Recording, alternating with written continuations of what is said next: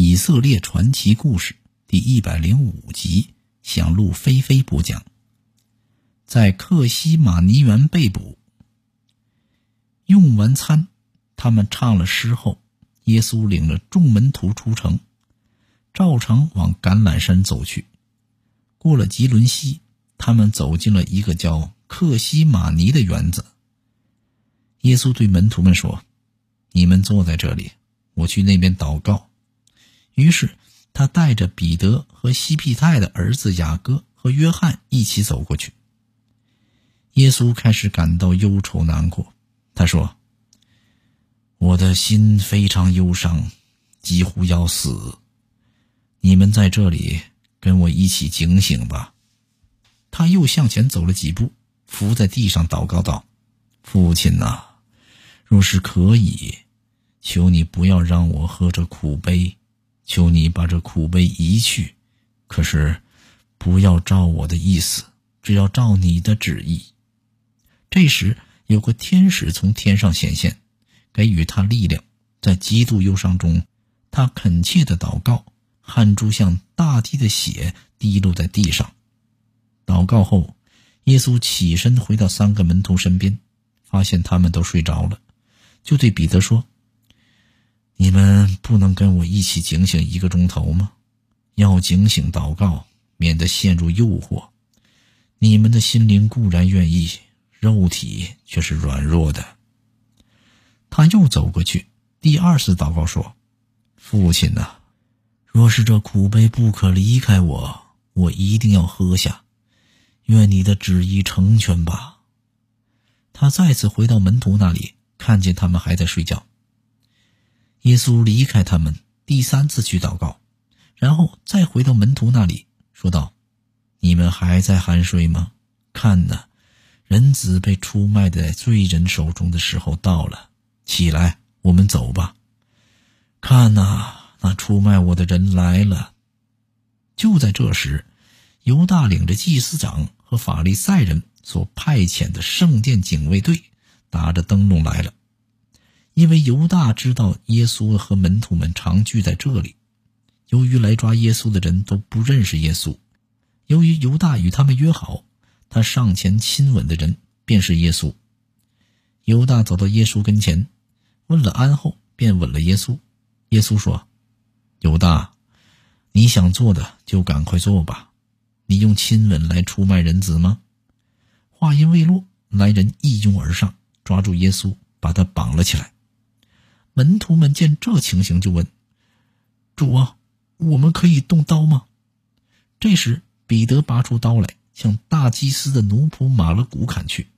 顿时，马勒古的一只耳朵被削掉了。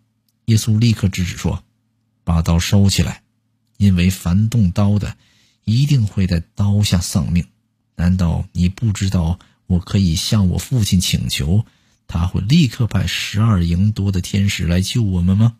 但是，如果我那么做，圣经上所说的那些话又怎能实现呢？随后，他摸了一下马勒古的耳朵，马勒古的耳朵立刻就复原了。耶稣对来人说：“你们带着刀剑来抓我，把我当做暴徒吗？我天天坐在圣殿里教导人，你们并没有下手。现在你们是恣意妄为的时候了，黑暗掌权了。”初次受审，犹太人的圣殿警卫抓住耶稣之后，先把他送到大祭司该亚法的岳父面前，接着又把他送到大祭司府邸。这时，所有祭司长、长老和文士聚集在那里。该亚法向犹太人建议过，说让一个人替全民死是一件合算的事情。该亚法盘问耶稣有关他门徒和他所教导等事情，耶稣回答说：“我对人讲话一向都是公开的，我常在犹太人聚集的会堂和圣殿里教导人，从来没有暗地里讲过什么。你为什么盘问我呢？去问那些听我教导的人吧，他们知道我讲过什么。”这时，旁边一个警卫打了他一巴掌，说道：“你竟敢这样回答大祭司！”耶稣说：“我若错了，你尽管指出我的错误；若是对，你为什么打我？”祭司长和长老们设法找到证据去控告耶稣，置他于死地，但是找不出证据来。最后有两个人上前做假证供，控告耶稣说：“这个人说过，我要把这座人手建造的宫殿给拆了，三天内另造一座不是人手建造的圣殿。”大祭司站起来问耶稣：“这个人对你的控告，你有什么辩答吗？”耶稣不作声。大祭司再次问道：“我指着永生的上帝的名，命令你发誓，告诉我们，你不是基督，上帝的儿子。”耶稣回答：“即使我告诉你们，你们也不相信我。如果我问你们什么问题，你们也不会回答我。但是我告诉你们，此后你们会见到人子坐在全能者的右边，驾着天上的云降临。”大祭司说：“这么说，你是上帝的儿子了？”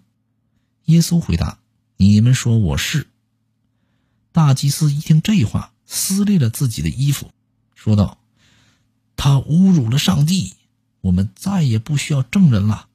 你们听见他侮辱了上帝，你们认为怎么样？”